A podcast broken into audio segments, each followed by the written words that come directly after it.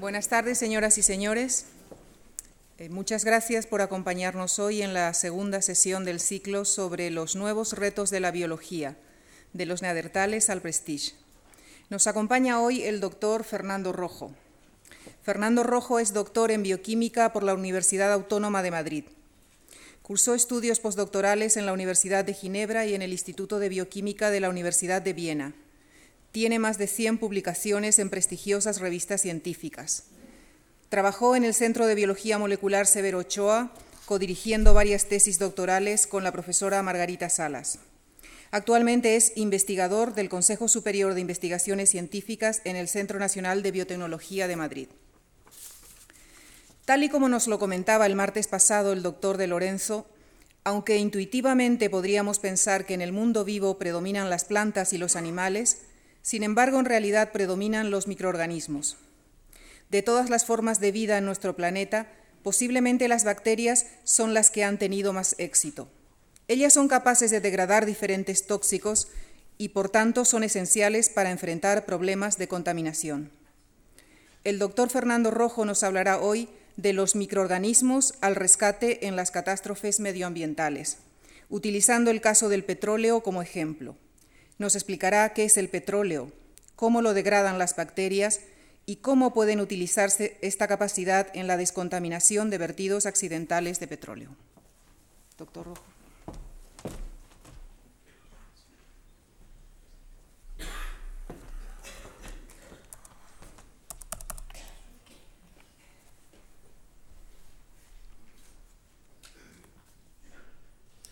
Bueno, buenas tardes a todo el mundo. Eh, quiero empezar por agradecer a la Fundación Juan Mars que me haya invitado a, este, a, este, ciclo. La verdad es que creo que estos ciclos de divulgación científica son tremendamente útiles y tremendamente importantes.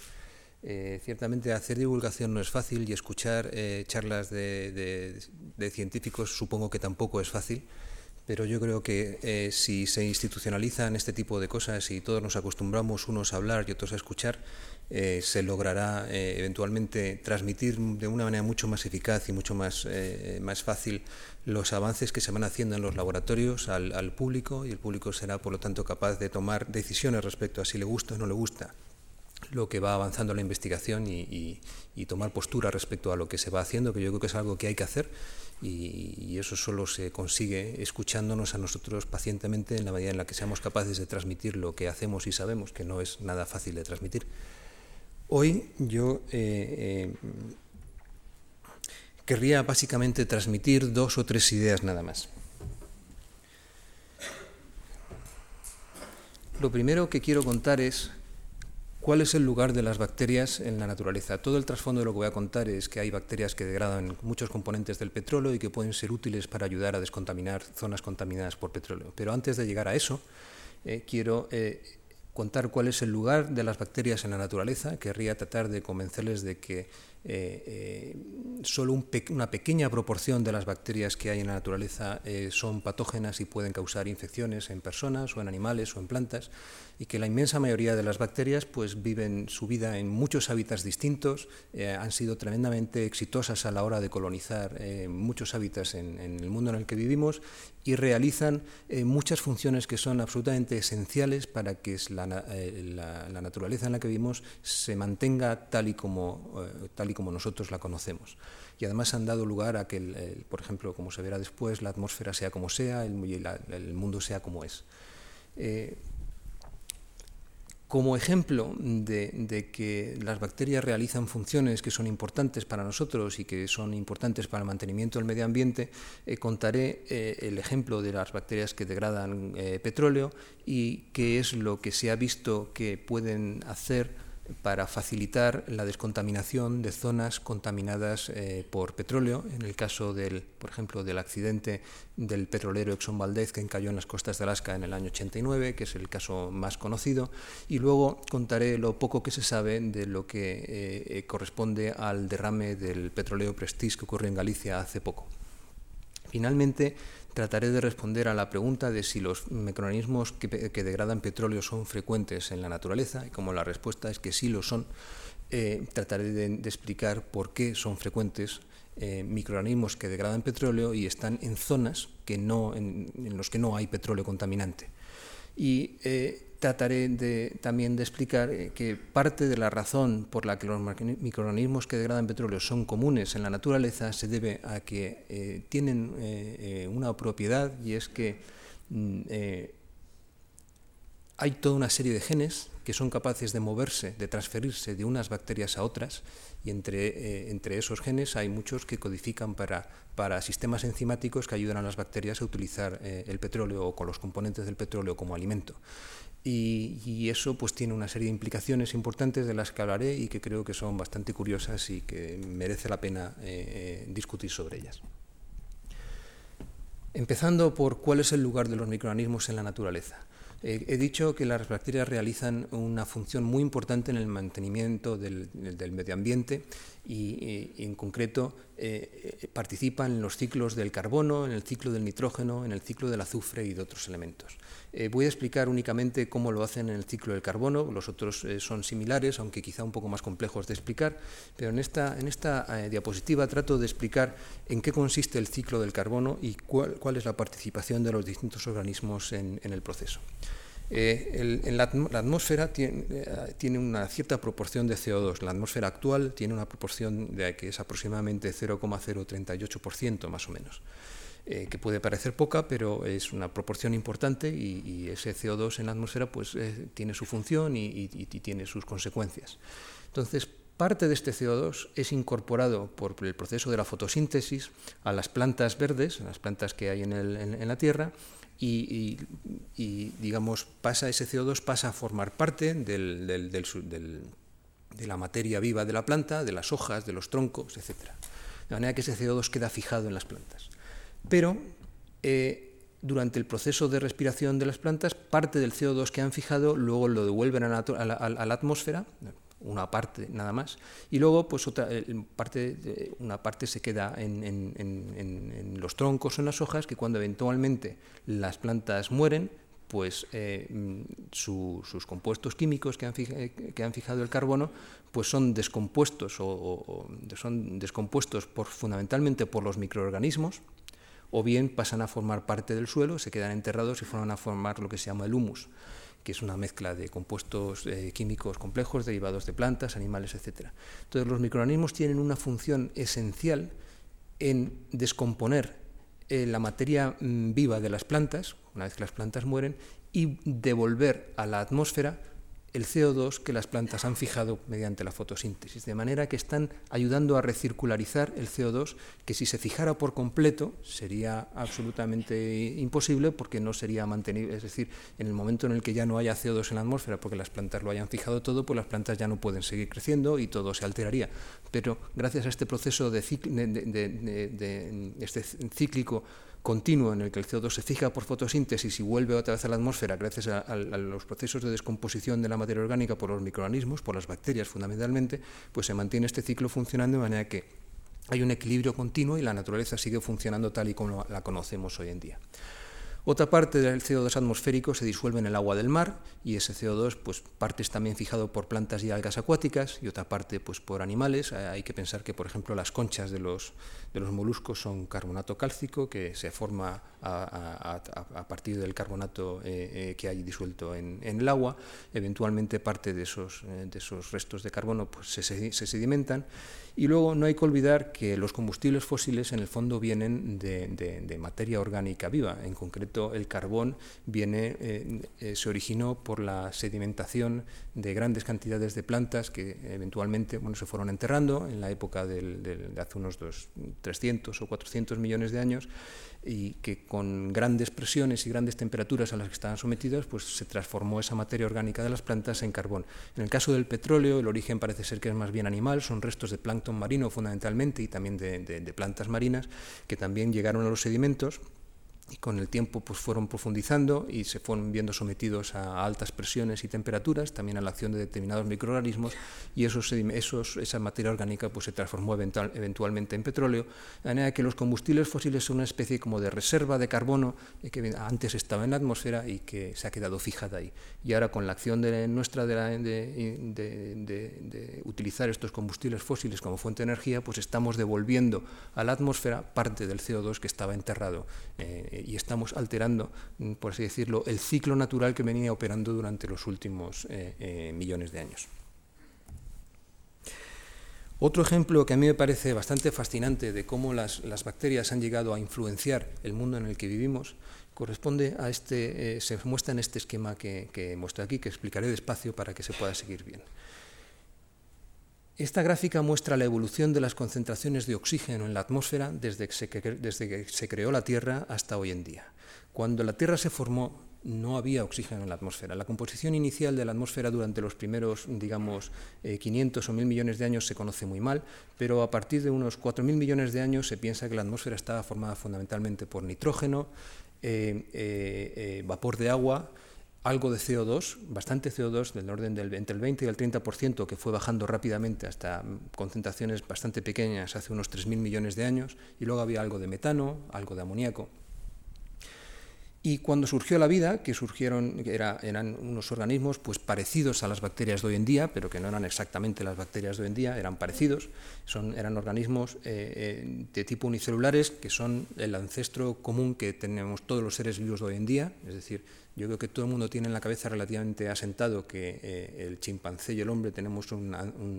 abuelo común, por así decirlo, que no era ni el chimpancé de hoy ni el hombre de hoy, sino que era otra cosa, que se parecía más a los monos que a nosotros, pero que, hoy en día ya no existe.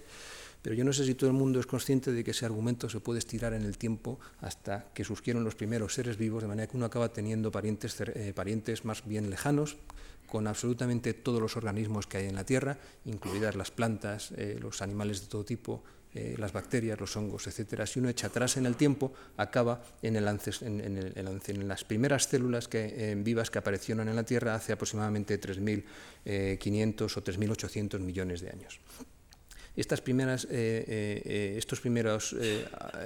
organismos, que llamémosle, probablemente eran del tipo bacterias, vivían pues, asimilando los compuestos que había a su alrededor, pero en un momento determinado, hace unos 3.400 millones de años, aparecieron las primeras bacterias fotosintéticas que eran capaces de fijar el CO2 de la atmósfera utilizando la luz como fuente de energía. Era una fotosíntesis primitiva que no es como la de las plantas de ahora, sino que no, generaba oxígeno en el proceso. La fotosíntesis de las plantas de hoy en día es un proceso que al fijar CO2 libera oxígeno. La primera fotosíntesis que inventaron las bacterias no liberaba oxígeno, pero al cabo de no mucho tiempo, probablemente menos de mil millones de años, aparecieron las primeras bacterias, cianobacterias en concreto, que eran capaces de hacer una fotosíntesis que genera oxígeno y que al captar CO2 libera durante ese proceso libera oxígeno a la atmósfera. Y entonces se empezó a, formar, o sea, se empezó a producir uno de los, un cambio absolutamente radical en la atmósfera de la Tierra porque antes, al principio, tanto los primeros eh, mil o dos, eh, estos serían mil, casi dos mil millones de años, la concentración de oxígeno en la atmósfera era prácticamente inexistente, no había oxígeno, era una atmósfera reductora, no oxidante como la que hay ahora. Y sin embargo, al aparecer el proceso de fotosíntesis eh, en, las primeras cianobacterias, que empezaron a generar oxígeno como desecho de su proceso bioquímico de fijar CO2 de la atmósfera para crecer, y utilizar CO2 como alimento, que es realmente como lo, utilizan eh, las bacterias y las plantas, empezaron a liberar oxígeno al medio. Y el oxígeno en ese momento era un contaminante tremendamente tóxico, porque el oxígeno es, es eh, muy reactivo y generaba muchos problemas a los organismos que había entonces que no estaban en absoluto acostumbrados a la presencia de oxígeno. De manera que muchos de los organismos que había entonces y que estaban acostumbrados a vivir sin oxígeno tuvieron que morir necesariamente y se produjo un cambio brutal en la atmósfera y en, en la atmósfera de la Tierra y en los ecosistemas que entonces había. Y sin embargo, el sistema mm, de alimentación de estas bacterias a partir del CO2 de la atmósfera tan eficiente que se, eh, se, generalizó y la concentración de oxígeno empezó a subir en la atmósfera lentamente, de manera que mil millones de años después llegó a la concentración que hay actualmente, que es del orden del 20%. Esto creo que es un ejemplo muy curioso de cómo las bacterias han llegado a cambiar completamente el mundo en el que viven, generando un problema de contaminación eh, en aquel momento brutal, pero que generó pues otro ambiente distinto que es el que para nosotros es cómodo hoy en día, porque para nosotros el oxígeno obviamente es fundamental. Eh, la evolución continuó, aparecieron después las primeras algas, los primeros organismos complejos, los primeros animales, las primeras plantas, después los vertebrados, y aquí en pequeñito pues apareceríamos nosotros andando el tiempo hace relativamente poco tiempo en comparación con lo que muestro aquí. Viendo esta gráfica, uno pensaría que las bacterias eh, al haberse originado hace más de 3.000 millones de años, pues son organismos muy primitivos y muy poco evolucionados. En realidad ese concepto es erróneo. Que sean primitivos, pues bueno, llevan aquí muchísimo más tiempo que nosotros, obviamente, pero que sean poco evolucionados, eso es un concepto totalmente erróneo. Ya. Es un concepto erróneo. Las bacterias están evolucionando continuamente y llevan evolucionando desde que aparecieron en el mundo. Lo que pasa es que su sistema de evolución es distinto al nuestro, su estrategia evolutiva es distinta a la nuestra. La, línea evolutiva que ha llegado a, dar los, organismos complejos y las plantas, los animales y eventualmente el hombre es una línea que está orientada hacia la complejidad y que ha solucionado los problemas de vivir en el mundo en el que vivimos a, base de generar eh, organismos complejos. Las bacterias han utilizado una táctica evolutiva totalmente distinta. Han evolucionado hacia la diversidad, es decir, hay bacterias muy diferentes que hacen cosas muy distintas y que solucionan sus problemas diarios de maneras muy diferentes, y hacia la versatilidad, en el sentido de que son capaces de hacer cosas asombrosas y de, acostumbrarse a vivir en ambientes totalmente distintos eh, y, muy, muy variados. Han llegado a colonizar, como digo aquí, todo tipo de hábitats, hasta los más inhóspitos y más extremos. Hay bacterias que crecen eh, a temperaturas de casi 0 grados y otras que crecen a temperaturas de más de 100 grados. Han encontrado bacterias que crecen a temperaturas de hasta 110 y tantos grados, 15 o 18, algo de ese estilo. Lo único que parece importante es que haya agua en estado líquido. Mientras esté en estado líquido la temperatura parece que no es tan importante. Su metabolismo puede ser muy versátil en muchos casos, en el sentido de que son capaces de asimilar como alimento muchísimas cosas distintas, o bien puede ser muy especializado. Hay bacterias que son muy versátiles y otras que se han especializado en un hábitat concreto y en una alimentación concreta y solo viven ahí y solo se alimentan de eso. Y como digo, pueden utilizar muchos compuestos como alimento, azúcares, aminoácidos, ácidos orgánicos, grasas, compuestos aromáticos y además hidrocarburos. Hay muchas bacterias que se han acostumbrado a utilizar o que han aprendido a utilizar hidrocarburos como alimentos. Y los hidrocarburos no hay que olvidar que son los componentes principales del petróleo. Y por eso hay bacterias que son capaces de utilizar petróleo como alimento. ¿Y por qué hay bacterias que son capaces de utilizar hidrocarburos, eh, de los hidrocarburos del petróleo como alimento? Si el petróleo en realidad en su, mayor, en su gran mayoría está enterrado en bajos sedimentos a, a gran profundidad, pues la razón está en que hay muchas plantas y muchos animales hoy en día que producen hidrocarburos y los van soltando al medio en concentraciones bajas, de manera que en el medio ambiente en el que vivimos, por todas partes, por ejemplo en el agua del mar y en muchos otros sitios, hay hidrocarburos, pero en concentraciones muy bajas. Pero al estar ahí, inmediatamente ha habido bacterias que han sabido aprovechar la situación y aprender a utilizar estos compuestos químicos como alimento y como fuente de carbono. Esa es la razón de que existan. No están ahí para que, o sea, no, están ahí, digamos, para, eh, para eliminar las contaminaciones de petróleo que nosotros generamos, sino que están ahí pues, para utilizar los hidrocarburos que van generando las plantas y animales en concentraciones pequeñas. Pero existir existen y pueden llegar a ser muy útiles. Aquí se muestra una foto, un par de fotos, de una bacteria que aislamos nosotros en, la refinería, en suelos de la refinería de Puerto Llano, en la que tiene Repsol allí. Aquí se muestra un medio de Cumatraz con un medio de cultivo que tiene en el fondo un resto de un, un derivado de petróleo, de lo que queda al final del proceso de refino, cuando ya se le ha eliminado el petróleo pues las gasolinas, los, eh, todos los aceites, eh, el, diésel, etcétera, por lo que queda es un residuo pesado eh, que se queda pegado aquí al fondo del matraz. Sin embargo, nosotros encontramos que hay bacterias que se pueden obtener sin demasiados esfuerzos y sin hacer nada especialmente llamativo ni, difícil y que son capaces de utilizar algunos de los compuestos que quedan aquí como fuente de carbono y como alimento. Y digo algunos porque, es decir, estas bacterias no están degradando todo lo que hay aquí, no están utilizando todos los compuestos que hay aquí como, como alimentos, sino solo unos poquitos, los que considera más apetecibles, por así decirlo. Porque el petróleo, eh, creo que he mencionado que es una mezcla de miles de compuestos químicos distintos, que tienen características comunes, pero, pero que son muchos eh, compuestos distintos. Y como se puede ver, esto está absolutamente denso de bacterias que han logrado eh, crecer utilizando algo que hay aquí como fuente de carbono. Ese algo son determinados hidrocarburos. Aquí se ve otro tipo de bacteria distinta,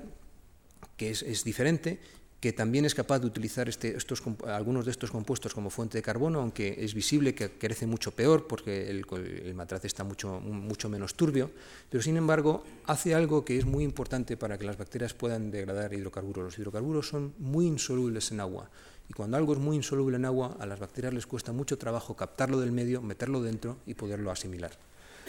Pero muchas bacterias solucionan este problema echando al medio, expulsando al medio moléculas que actúan como detergentes, se llama en la jerga química se les llama surfactantes, pero un surfactante en el fondo es un detergente. Y lo que hace ese detergente que expulsan estas bacterias fuera es solubilizar esta mancha de petróleo que, se ve aquí y generar este aceite que se ve aquí arriba, que es mucho menos denso, aunque es el mismo compuesto, pero está, digamos, eh, solubilizado gracias a los detergentes que la bacteria ha expulsado al medio, que ha sido una especie de inversión eh, que le ha costado energía, pero es una inversión para conseguir eh, captar parte de lo que hay fuera y utilizarlo como, alimento. O sea que bacterias de este tipo existen y son muy fáciles de, obtener, existen por todas partes.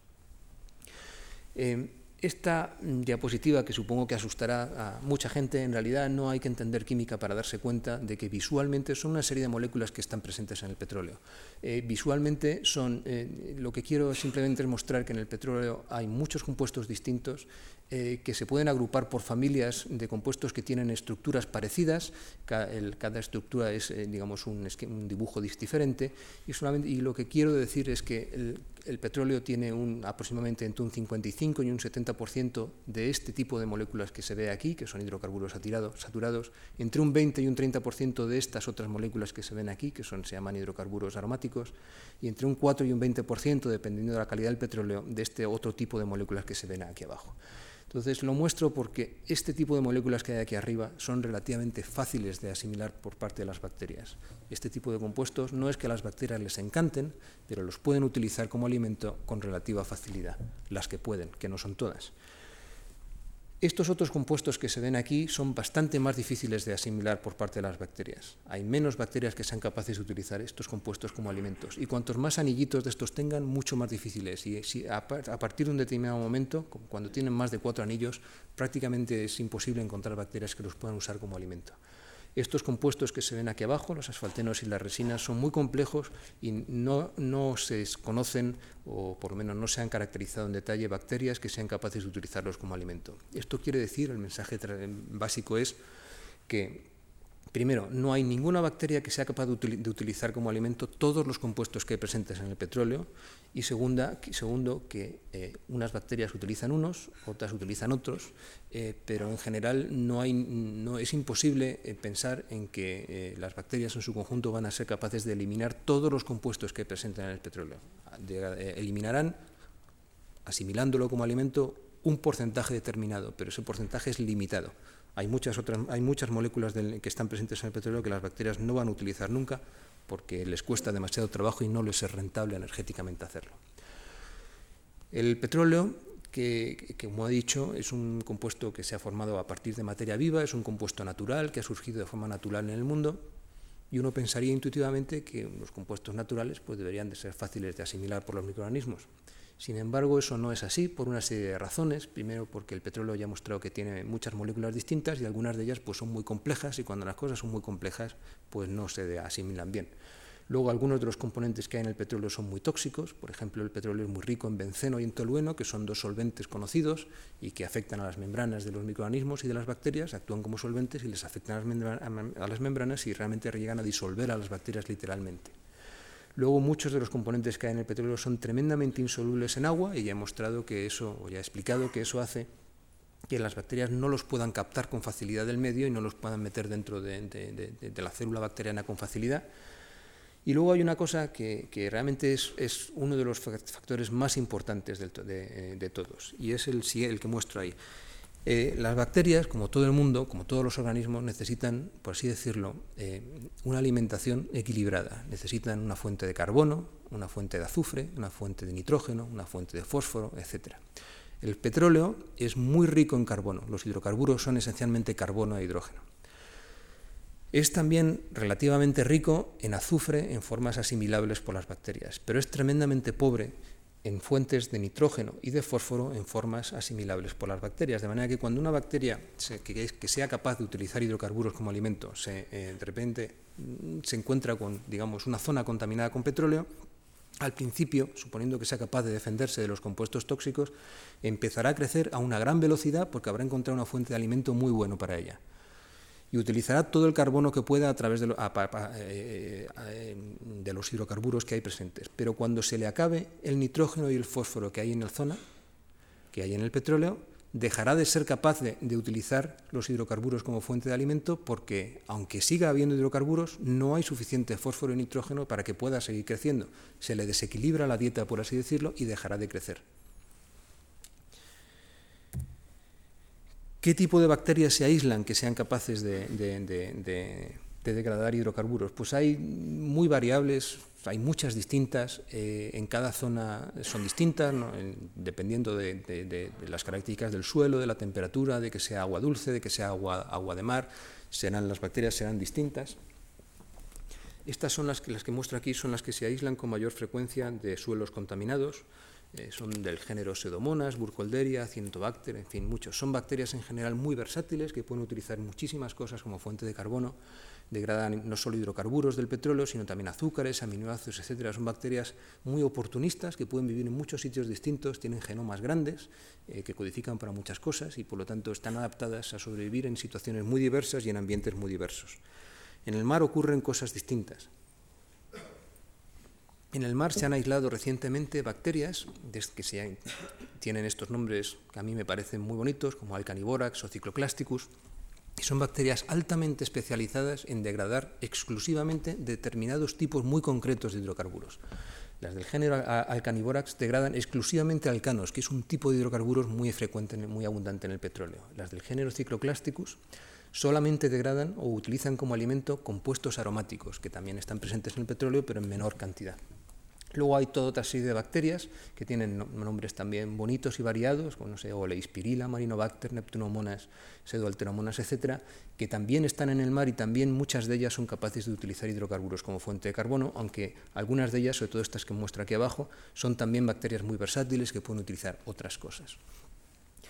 Cuando eh, se aislaron estas bacterias hace unos seis o ocho años, eh, inmediatamente surgió la pregunta de, bueno, ¿cómo es posible que en un mar que no está en principio contaminado haya bacterias en concentraciones, eh, eh, pues hombre, no altas, pero tampoco despreciables, que, sean, que estén altamente especializados en degradar hidrocarburos y usarlos como fuente de alimento. La razón es lo que expliqué antes, muchas plantas y por lo tanto también las algas marinas eh, producen hidrocarburos de forma continua en sus procesos metabólicos naturales y, por lo tanto en el mar pues hay una cierta concentración constante de hidrocarburos, pequeñita, baja, no es que haya gotitas de aceite, sino que están pues, disueltos en agua en baja concentración y por lo tanto hay una serie de bacterias que han aprendido a utilizarlos como alimento y que viven allí eh, especializadas en utilizar esos compuestos como, como alimento y como recurso. Y normalmente están en concentraciones bajas estas bacterias, pero cuando hay un vertido de petróleo en el mar, ven su oportunidad para crecer eh, eh, a lo grande eh, a base del, vertido de petróleo y sus números aumentan muchísimo. Por eso es por lo que se, descubrieron, porque se vio que ah, pasaban a ser tremendamente abundantes en las zonas que estaban muy contaminadas por petróleo. Que hay bacterias que degradan petróleo en el suelo, pues ahí se pueden mostrar muchos ejemplos. Este es un ejemplo bonito. Eh, eh, cuando, cuando Irak, en su momento, no recordará la fecha, invadió Kuwait, si recordarán, cuando se retiraron de Kuwait, destrozaron un montón de, de, pozos de petróleo y se derramó una barbaridad de petróleo en las zonas desérticas de Kuwait, en las zonas petrolíferas de Kuwait que eran desiertos. En esas zonas, de las pocas cositas que crecen, son esta, esta plantita que se ve aquí, que se llama Senecio glaucus, que en fin, eh, no es que sea una planta grande, es una hierbecilla que crece en las zonas desérticas de Kuwait. Y, se observó que en las zonas que estaban contaminadas, pues esta planta desapareció prácticamente. Sin embargo, a medida que la contaminación fue eh, eliminándose poco a poco, en determinadas zonas que todavía estaban eh, contaminadas con petróleo, empezó a aparecer otra vez esta planta y gente que tuvo pues la paciencia y la curiosidad de, arrancar estas, estas plantas de las zonas que todavía contenían petróleo, esto es una foto donde hay una, se ve arena eh, contaminada por petróleo, por eso está oscura, vio que la parte superficial de la planta, pues eh, la parte que estaba en contacto con la superficie, pues sí que tenía todavía manchas de petróleo, pero las, las raíces aparecían bastante limpias. Inmediatamente alguien se preguntó que cómo es esto posible, o sea, es decir, si hay petróleo en toda la arena, ¿cómo es posible que esta zona, que también tiene petróleo en su alrededor, sin embargo las raíces estén limpias? Pues se vio que es que las raíces de estas plantas estaban totalmente recubiertas de bacterias que eran capaces de degradar hidrocarburos, los hidrocarburos del petróleo, y que por lo tanto estaban manteniendo la raíz limpia en esa zona, estaban creciendo asociadas a la raíz, porque todas las raíces de todas las plantas tienen bacterias asociadas que crecen a costa de las cosas que produce las, las, plantas eh, excretan un montón de compuestos químicos a través de las raíces y hay muchas bacterias que han aprendido a utilizar esos compuestos como alimento, pero en concreto en este caso esas bacterias eran capaces también de utilizar hidrocarburos y estaban, digamos, protegiendo a la planta de los componentes tóxicos del petróleo y permitían a estas plantas eh, crecer en zonas donde la concentración de petróleo era relativamente moderada. Creo que es un ejemplo bonito de esto. Mucha gente, cuando yo hablo de este tema, mucha gente me pregunta, bueno, si existen en la naturaleza y además son frecuentes, bacterias que sean capaces de utilizar hidrocarburos como, como, alimento, ¿puede esto afectar a los pozos de petróleo, a los tanques de los petroleros, a los eh, tanques de las gasolineras, etcétera? Bueno, la respuesta es que sí, en todos los casos afectan. Eh, mm, yo creo que en el fondo todo el mundo alguna vez habremos oído que los tanques de las gasolineras, donde se, donde se guarda la gasolina, que, eh, que, son tanques metálicos grandes, están sujetos a problemas de corrosión. Esa corrosión está generada por bacterias que están presentes allí eh, en concentraciones pequeñas, porque obviamente la gasolina pues es una fuente de carbono, un alimento eh, bueno para una bacteria que sea capaz de utilizar el octano y similares como alimento, pero tiene poco azufre y desde luego poco o nada de nitrógeno y fósforo como, como para, para, poder crecer. Por lo tanto, lo que se generan en los tanques de, gasolina, de las gasolineras son pequeñas colonias de bacterias que al crecer generan ácido sulfúrico, perdón, ácido sulfuroso, sulfídrico, ácido sulfídrico. Y ese ácido sulfídrico va generando un ambiente ácido en el, alrededor de la colonia eh, que va creciendo asociada al, tanque y va generando pequeños, va disolviendo el metal y va generando problemas de corrosión. En las refinerías la corrosión generada por bacterias les genera muchísimas, eh, muchísimos dolores de cabeza. Eh, de los petroleros pues se han aislado bacterias todas las que se quieran. Y respecto a los pozos de petróleo, buscando información sobre ese tema, se observa, o sea, se, se encuentra que, efectivamente eh, los químicos que se dedican a estas cosas eh, saben desde hace tiempo que la mayor parte o una buena parte del petróleo que hay en muchos pozos de petróleo, no en todos, pero sí en muchos, está modificado químicamente y esas modificaciones químicas que tiene se, han debido a que allí han crecido bacterias a lo largo del tiempo, a lo largo de tiempos geológicos, se entiende, han ido creciendo despacio porque su crecimiento está limitado, porque el petróleo ya recuerdo que tiene mucho carbono, pero tiene muy poco de otras cosas, pero al ir creciendo han ido utilizando como alimento determinados hidrocarburos y esos hidrocarburos se han ido perdiendo. En general se ha visto que el petróleo que esté en pozos que estén a menos de 3 kilómetros de profundidad y que tengan temperaturas de, menos de 80 grados, con frecuencia está muy biodegradado, que quiere decir que su composición química está muy modificada por la presencia de, bacterias que han, utilizado algunos de los hidrocarburos de este petróleo como alimento y por lo tanto la composición del petróleo ha cambiado desde nuestro punto de vista a peor, porque se convierte en un petróleo de peor calidad. Es, un proceso de crecimiento bacteriano muy lento, en ausencia de oxígeno, genera metano, que sale como gas, y también algunos ácidos orgánicos que empeoran la calidad del petróleo. Pero bueno, los químicos están acostumbrados a, lidiar con este problema. Sin embargo, pozos o reservas de petróleo que estén a más profundidad suelen estar más calientes, a, a temperaturas mayores de 80 grados, y en esos casos pues parece que las bacterias que, pues, digamos, son menos capaces de, crecer o han crecido más despacio incluso en, su inmensa mayoría pues han, eh, no han sido capaces de crecer. La siguiente pregunta es, bueno, eh, hasta el momento eh, creo haber convencido de que existen muchas bacterias y microorganismos que son capaces de utilizar muchos de los compuestos que hay presentes en el petróleo. Ahora la pregunta es, ¿podríamos utilizar en nuestro propio beneficio esta capacidad de estas bacterias para ayudar en la eliminación de la contaminación generada por los derrames de petróleo? Eh, la respuesta es que sí, siempre y cuando seamos capaces de estimular el crecimiento de las bacterias que hay en zonas contaminadas por encima de, los, eh, de las tasas de crecimiento que se obtienen de forma natural. Entonces, como, eh, como ejemplo de, esto, mostraré los experimentos que se hicieron en el caso del vertido de petróleo que hubo cuando el petrolero Exxon Valdez encalló en las costas de Alaska en el año 89. recordarán que el capitán del barco iba borracho o dormido, creo que las dos cosas, y el barco pues encalló en la costa y vertió unos 41 millones de litros de petróleo, era un petróleo ligero, de buena calidad, pero contaminó 2.000 kilómetros de costa, que es muchísimo en una zona de aguas relativamente frías, muy ricas en pesca y muy poco contaminadas en general, una zona pues, que estaba muy bien.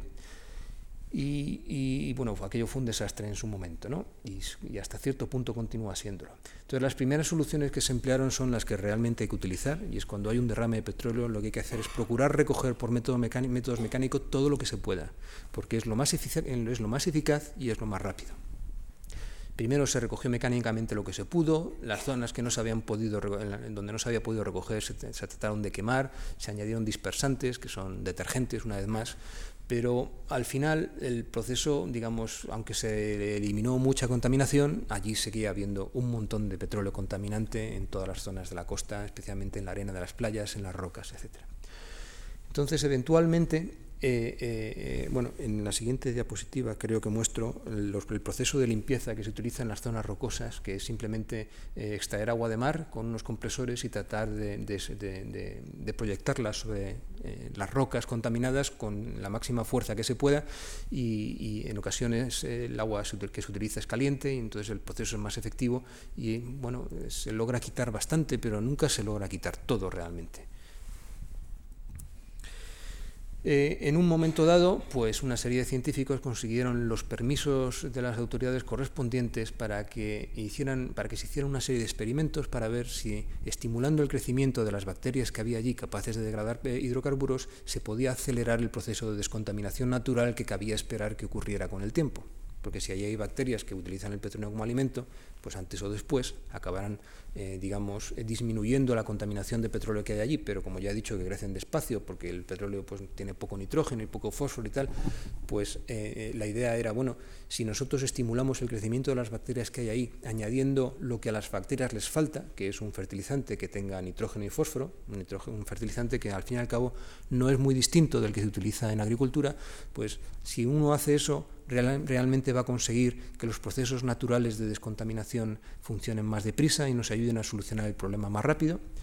Entonces se, obtuvieron eventualmente los permisos para hacer experimentos, no para hacer un tratamiento generalizado. Y lo que se hizo fue, bueno, lo primero que se vio fue que la cantidad de bacterias y microorganismos en general, también hongos, porque hay también hongos que degradan hidrocarburos, que son capaces, que eran capaces de degradar hidrocarburos del petróleo en la zona contaminada, aumentó de forma espontánea unas 10.000 veces a las pocas semanas del accidente. Esto quiere decir que en esa zona donde ocurrió el accidente, igual que en casi todas partes que uno busque, había bacterias que eran capaces de utilizar hidrocarburos como alimento y que cuando vieron que de repente había un montón de hidrocarburos nuevos que antes no estaban, pues vieron su oportunidad de crecer y crecieron todo lo que pudieron hasta que agotaron los nutrientes. No el petróleo, pero sí los nutrientes de nitrógeno y fósforo. Y entonces lo que se hizo fue un ensayo controlado de lo que se llama bioestimulación o bioremediación, es decir, lo que se hizo fue acotar la playa en zonas y a unas zonas se les añadieron fertilizantes de un tipo, a otras fertilizantes de otro tipo, a otras no se les añadió nada y se dejaron como control para que uno pudiera comparar qué pasa cuando no se hace nada a qué pasa cuando sí se hace algo. Y se fue midiendo, a medida que pasaba el tiempo, que no son días, sino son semanas y meses, eh, cómo iba el proceso de, desaparición de los hidrocarburos de la zona contaminada. Y lo que se observó fue lo que se muestra aquí. Primero, que la adición de fertilizantes que, aportaran nitrógeno y fósforo en formas asimilables por las bacterias y además en formulaciones que permitieran la disolución de este nitrógeno y este fósforo en el petróleo, puede aumentar la tasa de biodegradación, es decir, la tasa de eliminación de los hidrocarburos gracias a bacterias, hasta cinco veces. Cinco veces es mucho más de lo que parece a primera vista. Es la diferencia que puede haber entre tener una zona contaminada, yo que sé, de 50 años o tenerla solo 10, o tenerla 25 años o solo 5.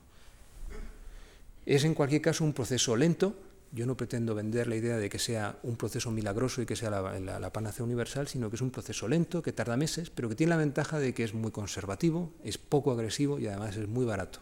porque los fertilizantes no son caros en comparación con lo que cuesta llevar allí barcos para eliminar petróleo o lo que cuesta el, el desastre que se genera por la pesca que se pierde, etcétera. Los resultados, de todas maneras, se vio que variaban mucho según la zona, porque no, son lo mismo unas zonas que otras. La temperatura era un factor importante, sobre todo en Alaska, que las temperaturas son frías. Y se vio una cosa muy importante, que la eficacia es mucho mayor en zonas superficiales donde hay oxígeno disponible. Esto es así porque el metabolismo bacteriano que es responsable de la asimilación de los hidrocarburos, es mucho más eficiente cuando hay oxígeno y cuando utiliza el oxígeno para, oxidar los hidrocarburos que el metabolismo que se da en ausencia de oxígeno, que es un metabolismo diferente, eh, que también es eh, eficaz, también logra utilizar los hidrocarburos como, alimento, pero lo, lo, hace de otra manera, son rutas bioquímicas distintas, menos eficientes, con menos rendimiento y que hacen que la bacteria crezca mucho más despacio. Luego el método de utilizar bacterias para eh, descontaminar zonas contaminadas es un método válido cuando no pueden aplicarse métodos físicos de recogida de petróleo y, por lo tanto son, eh, es un método útil pues, en zonas rocosas, zonas donde el acceso es difícil, eh, zonas muy amplias, etc.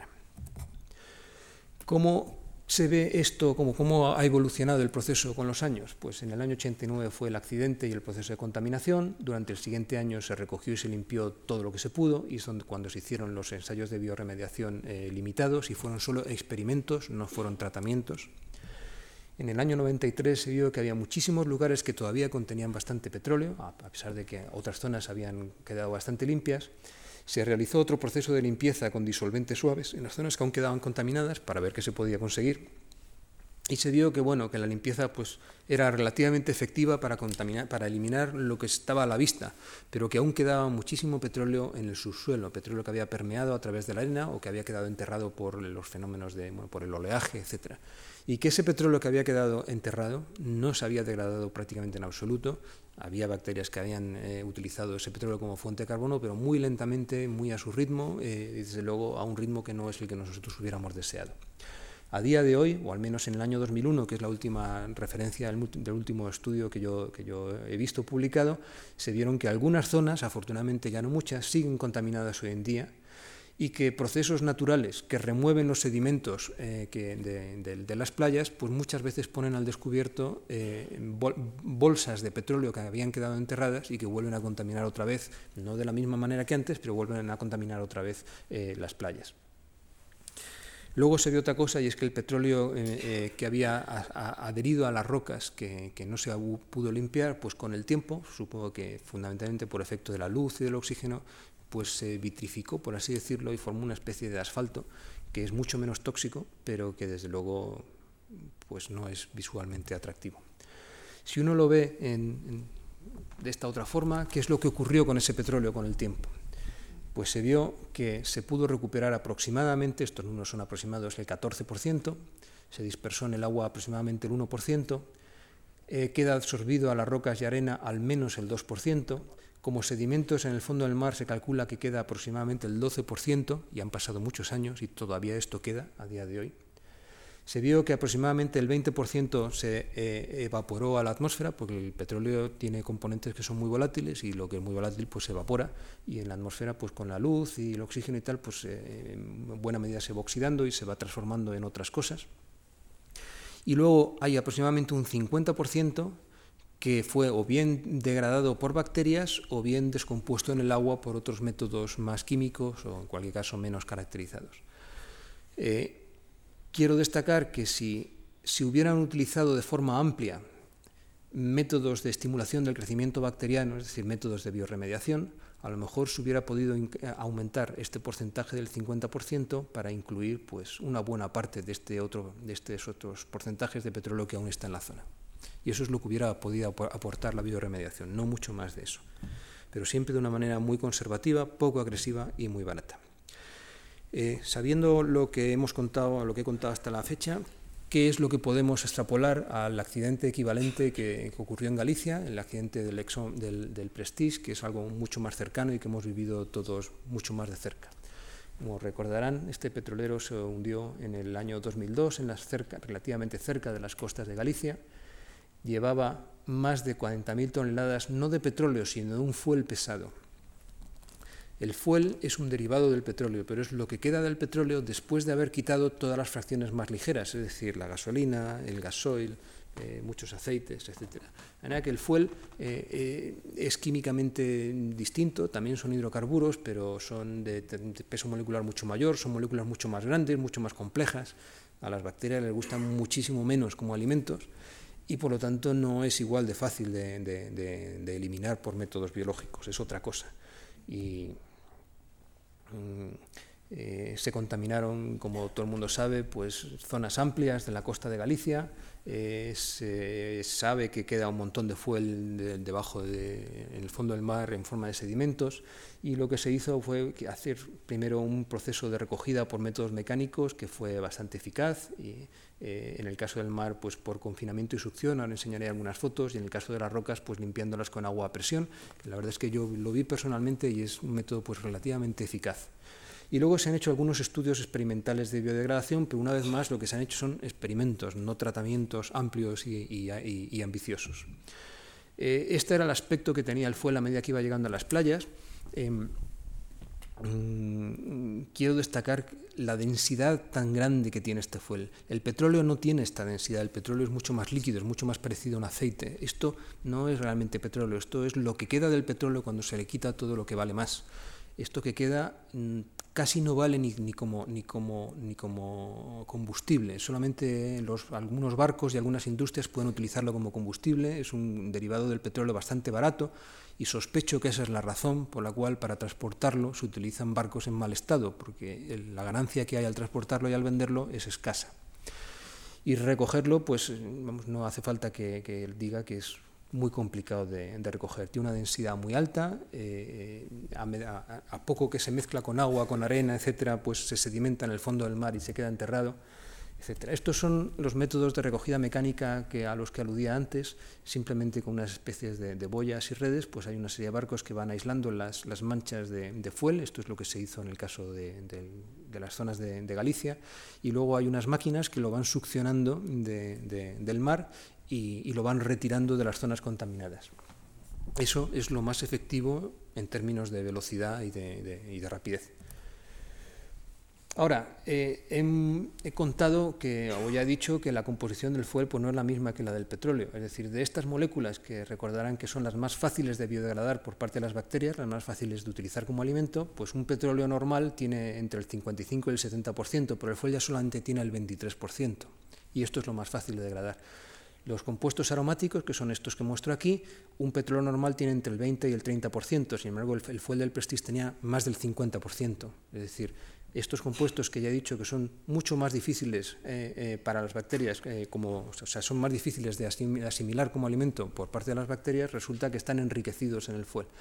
Y luego los asfaltenos que he mostrado, he dicho antes, que son muy, muy difíciles de biodegradar por las bacterias, suponiendo que sean capaces de hacerlo, pues resulta que en un petróleo son un porcentaje muy pequeño, pero en el fuel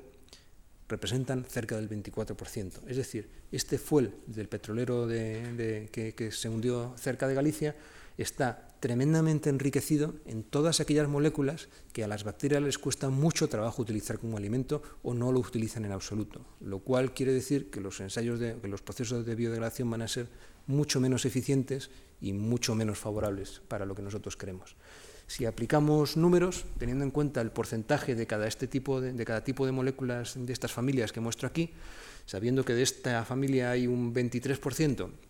y que calculando que aproximadamente el 70% será degradable, o sea, utilizable como, alimento por las bacterias, y aplicando los mismos números a esta otra familia de compuestos y a esta otra familia, pues podemos calcular que aproximadamente entre el 30 y el 40% de los componentes que hay en el fuel pueden llegar a ser eventualmente eliminados por las bacterias al utilizarlos como alimento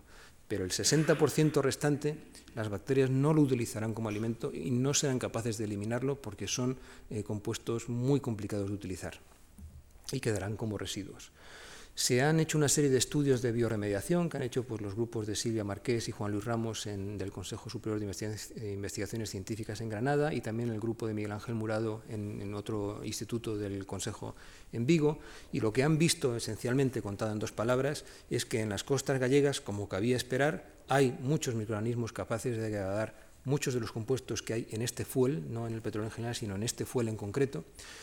pero que su crecimiento está limitado porque falta nitrógeno y fósforo y que si se añaden fertilizantes de nitrógeno y fósforo, el crecimiento de estas bacterias se, acelera y se estimula, con lo cual la degradación de los componentes de fuel que pueden usar como alimento se acelera. Pero insisto en que solo pueden utilizar un pequeño componente de los, compuestos que hay, que hay allí.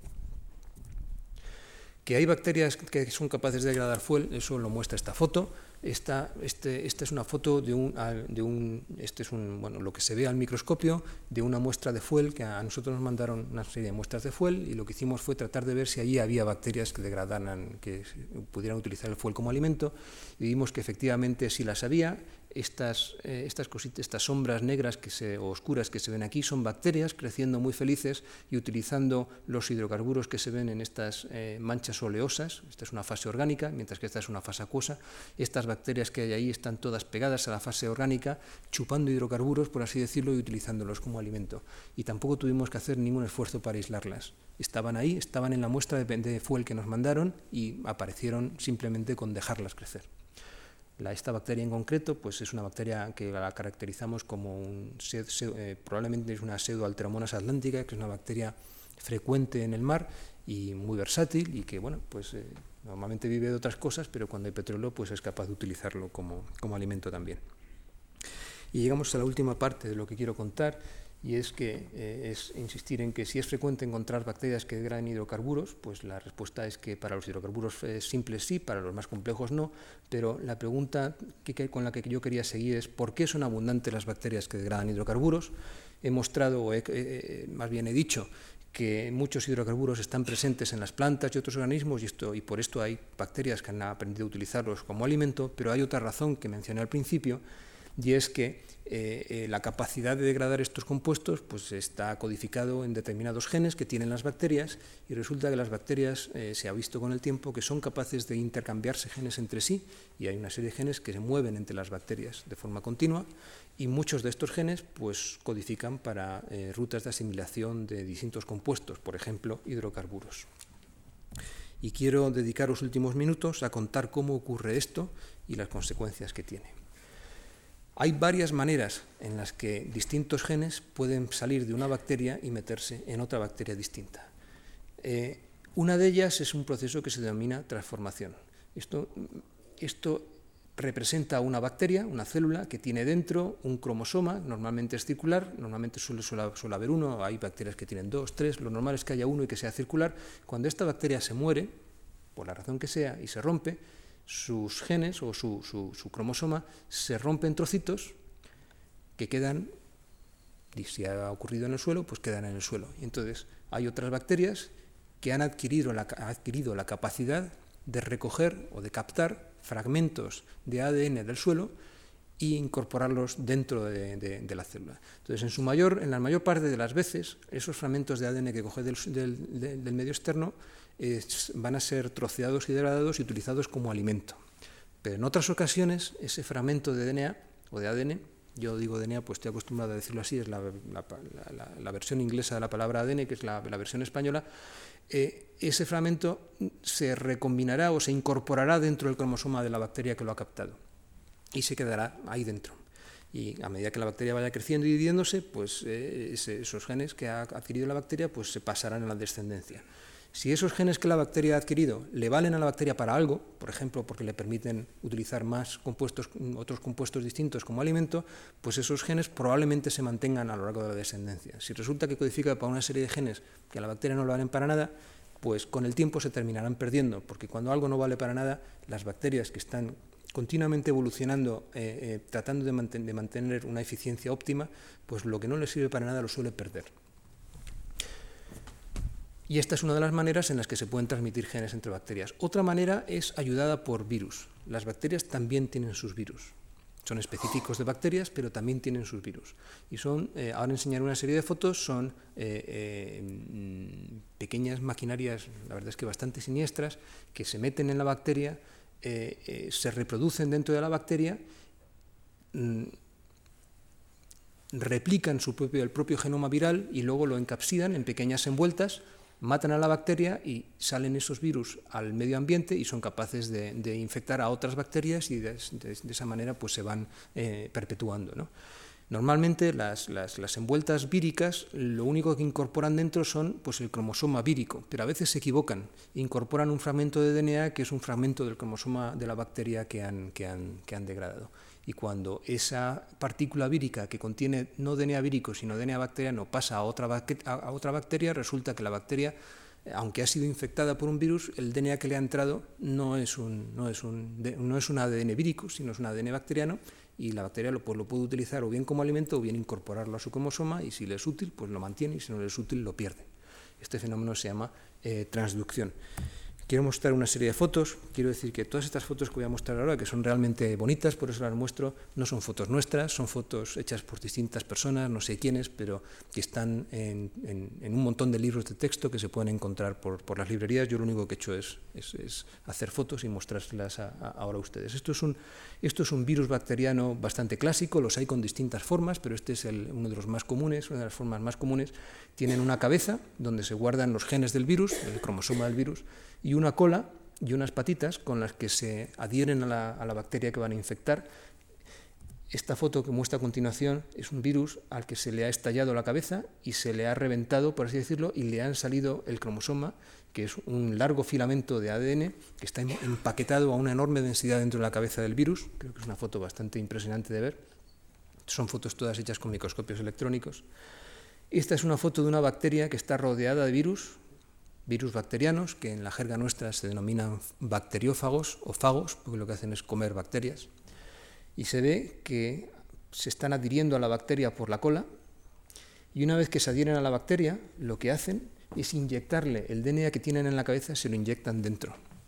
Aquí se ve perfectamente, esto es la membrana de la bacteria, y esta parte de aquí sería un trozo del, del interior de la bacteria. Esto sería, por ejemplo, una, una partícula vírica que se ha adherido a la, pared de la bacteria y le está inyectando literalmente su ADN, que es este filamento que se ve que se está metiendo aquí. Aquí se ve otro filamento de ADN que está entrando.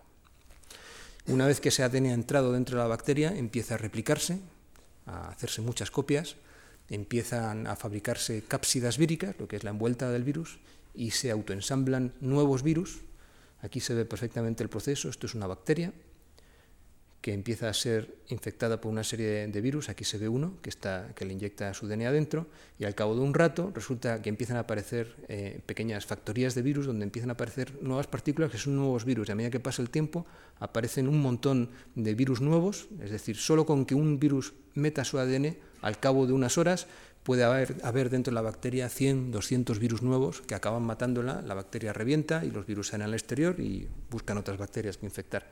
Eh, el mar, por ejemplo, es una sopa de virus bacterianos. Se calcula que una bacteria que nazca en un momento determinado tiene una probabilidad de más del 50% de ser infectada por algún virus específico suyo en las, en las siguientes 48 horas de vida. O sea que es mucho. El último fenómeno de transferencia de genes entre una, bacteria y otra es lo que se llama la conjugación. Y esto es lo más importante para transferir eh, grandes grupos de genes y, rutas enteras de degradación de, de compuestos, como puedan ser los hidrocarburos. Es un fenómeno muy curioso que consiste en que una bacteria que tenga eh, un cromosoma grande y luego lo que se llama un plásmido, se llaman plásmidos a, fragmentos pequeños de ADN que no son esenciales para la bacteria, pero que, pero que codifican para cosas que a la bacteria en un momento dado le pueden ser útiles. ¿no? Entonces, muchos de estos plásmidos resulta que, eh, saben eh, transferirse de una bacteria a otra para autorreplicarse. Y lo que hacen es mm, lo que se ve en la siguiente foto. La bacteria que tiene ese plásmido, que sería esta que se ve aquí, eh, es capaz de sintetizar una especie de, pelo largo que engancha a otra bacteria que hay fuera que no tenga ese, plásmido, primero la engancha y luego la atrae, la atrae hacia sí misma y se genera un, un poro como el que se ve aquí, se ve que hay realmente una conexión entre las dos bacterias. Una es la donadora, que va a transferir el plásmido que tiene a la receptora que está aquí. Y la donadora que cede el plásmido no lo pierde, sino que se queda con una copia. De esta manera, ese plásmido pasa de una bacteria a otra sin que se pierda ningún caso. Lo que, lo que se consigue con este proceso es que una serie de genes, los que estén en el plásmido, se transfieren de unas bacterias a otras con una enorme eficacia. Un caso muy conocido de un plásmido que se transfiere de unas bacterias a otras y que se ha encontrado en montañas de bacterias en muchos lugares del mundo distintos es este plásmido que tiene este nombre de PW0, es un plásmido muy estudiado que tiene aquí dentro estos genes que hay en esta zona, codifican para toda una ruta de degradación de tolueno y sileno, que son compuestos que están presentes en el, en el petróleo. Y este plásmido se sabe que se puede transferir de unas bacterias a otras con una enorme eficacia como digo, se ha encontrado en muchas bacterias distintas. ¿Qué quiere decir esto? Pues que los genes se pueden, los genes bacterianos se pueden mover de unas bacterias a otras de forma absolutamente natural. Es una cosa que ocurre todos los días y que forma parte de los mecanismos evolutivos de las bacterias. Y esto ha facilitado enormemente la diseminación de genes para asimilación de hidrocarburos, pero también de genes que generan, por ejemplo, resistencia a antibióticos, y eso es una cosa muy importante, o de genes que proporcionan cualquier otra propiedad que les sea útil a las bacterias. Toda propiedad que sea útil se transferirá y se mantendrá en las, bacterias que la adquieren. En cuanto eso que han adquirido no sea útil o no sea útil en unas condiciones determinadas, acabarán siendo, esos genes acabarán perdiéndose en la progenie de la, bacteria, porque al no ser útiles, si se pierden no pasa nada, la bacteria, digamos, es capaz de, de viajar más ligera y de crecer más ligera, y se seleccionarán por métodos estrictamente darwinianos bacterias que han perdido esos genes que no sirven para nada. Pero si uno piensa en este, en este asunto, que a mí me parece que es enormemente curioso, desde otro punto de vista, eh, yo creo que se darán ustedes cuenta de que esto quiere decir que los seres vivos son recombinantes por naturaleza, que quiere decir que son el producto de, la recombinación de distintos fragmentos de ADN de distintos, eh, distintos genes, lo cual quiere decir que los microorganismos recombinantes desarrollados en los laboratorios por ingeniería genética y que tanta, eh, tanto miedo y tanto mm, rechazo generan en general en el público, no son nada esencialmente diferentes de los microorganismos que hay en la naturaleza que se recombinan a sí mismos de por sí, porque aunque nosotros en los laboratorios seamos capaces de, quitar a un gen, a una bacteria y ponerle otra, en el fondo lo que estamos haciendo es lo mismo que las bacterias hacen por sí solas, a ciegas, eso sí, en la naturaleza. Ellas se intercambian genes al azar, no saben muy bien lo que se intercambian, si es útil lo conservan, si no es útil lo pierden. En los laboratorios lo que se hace es meter y quitar genes concretos que uno piensa que puedan ser útiles. Mientras lo que uno está haciendo, eh, es decir, mientras lo que uno está, esté manipulando sean genes que no sean nocivos, pues no creo que haya muchos problemas. Y lo que quiere decir es que los microorganismos recombinantes no son monstruos, sino que son imitaciones normalmente pobres de lo que la naturaleza hace por sí sola. Y menciono esto no porque pretenda vender la ingeniería genética, sino porque creo que son conceptos que son importante, importantes de entender a la hora de juzgar si nos dan miedo o no nos dan miedo los organismos manipulados genéticamente. Y eh, con esto quiero terminar simplemente haciendo un poquito de publicidad de una serie de, folletos eh, divulgativos que ha preparado, que hemos preparado en la Sociedad Española de Biotecnología y que son de libre acceso para todo el mundo que los quiera. Eh, se pueden obtener en la página web de la Sociedad Española de Biotecnología, que se se abrevia como SEBIOT. La dirección es eh, las tres W habituales, sebiot.org, no es una compañía ni es una organización, acaba en ORG. Si uno pica en publicaciones, aparecen todas estas publicaciones que son folletos que están hechos con un montón de dedicación y de, de mimo y de cuidado sobre distintos temas, son absolutamente divulgativos y son folletos en los que hay unas 40 o 50 preguntas que todo el mundo se haría y están respondidas eh, en, ese folleto, eh, siempre con un lenguaje absolutamente claro y, no es que sea algo que esté hecho por científicos y escrito por científicos, sino que está eh, después corregido por periodistas y, y no se ha publicado hasta que nos hemos asegurado de que lo que está ahí se entiende razonablemente bien. Hay uno sobre plantas transgénicas, que interesará a mucha gente, hay otro sobre biotecnología y salud, que también interesará mucho a otra gente, hay otro sobre biotecnología y alimentos, y finalmente hay otro sobre biotecnología y medio ambiente, que responde muchas preguntas sobre lo que la biotecnología puede hacer por el medio ambiente. Entre otras, hay un par de preguntas sobre lo que he contado hoy eh, de degradación de petróleo, pero hay muchas otras preguntas muy curiosas que están ahí todas respondidas de la manera más clara que hemos podido hacer. En el caso del librito del medio ambiente, pues como se ve aquí, se habla de la, biodiversidad, de la eliminación de contaminantes, de la energía y el medio ambiente, las tecnologías limpias, de los organismos manipulados genéticamente, de la legislación que hay para su uso, etc. Y creo que podrán ser útiles. Y con esto quiero terminar simplemente eh, esperando que esta foto corresponda no a un amanecer, sino a un atardecer. Yo creo que es importantísimo que la época en la que estamos utilizando el petróleo como fuente de energía acabe lo antes posible, eh, no solamente por la contaminación que estamos generando y la alteración de la atmósfera que estamos generando, sino porque eh, por una idea que yo normalmente no veo reflejada en los periódicos, y es que el petróleo mm, no solo es una fuente de energía, sino que es una fuente importantísima de materias primas para la industria química, es de donde derivan actualmente todos los plásticos, y me cuesta trabajo eh, pensar en, la sociedad actual en la que vivimos sin plásticos. Si el petróleo que queda lo utilizamos como combustible, lo estamos quemando, y estamos eliminando la posibilidad de utilizarlo como materia química para la síntesis de plásticos. Obviamente, eh, eventualmente se pueden eh, obtener plásticos a partir de hidrocarburos producidos por plantas o por bacterias. Creo que dentro de unos días vendrá aquí una persona, auxiliadora Prieto, que contará cómo se puede cómo se pueden utilizar bacterias para que generen plásticos, plásticos degradables, pero esos plásticos no son tan versátiles ni tienen las mismas propiedades que los plásticos que se obtienen por química tradicional a través del petróleo. De manera que yo creo que hay que pensar en la idea de que hay que conservar el petróleo para lo que realmente es útil y tratar de encontrar fuentes de energía alternativas que nos permitan vivir igual de bien que vivimos, pero sin quemar petróleo. Y por mi parte, nada más, agradecerles su atención y espero que lo que he contado haya sido al menos curioso. you.